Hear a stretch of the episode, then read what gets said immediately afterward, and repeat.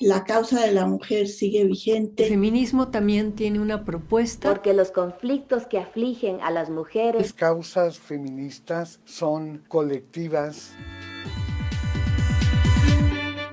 Voces del feminismo.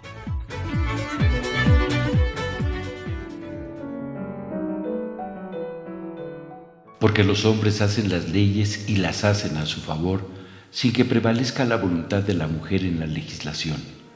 Prueba de ello es que siempre le ha sido contraria, pues un gran número de injusticias se cometen bajo el amparo de las leyes. Fragmento del libro La mujer y la ley, de Sofía Villa de Buentello.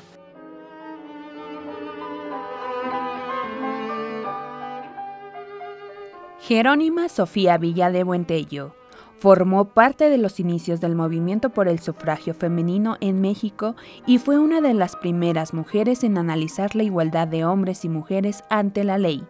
Fue una escritora y feminista mexicana que lideró la facción de feministas moderadas en la década de 1920 fue colaboradora de la enfermera feminista Elena Arismendi Mejía en la fundación de la Liga Internacional de Mujeres Ibéricas e Hispanoamericanas. Jerónima Sofía Villa de Buentello, en Voces del Feminismo.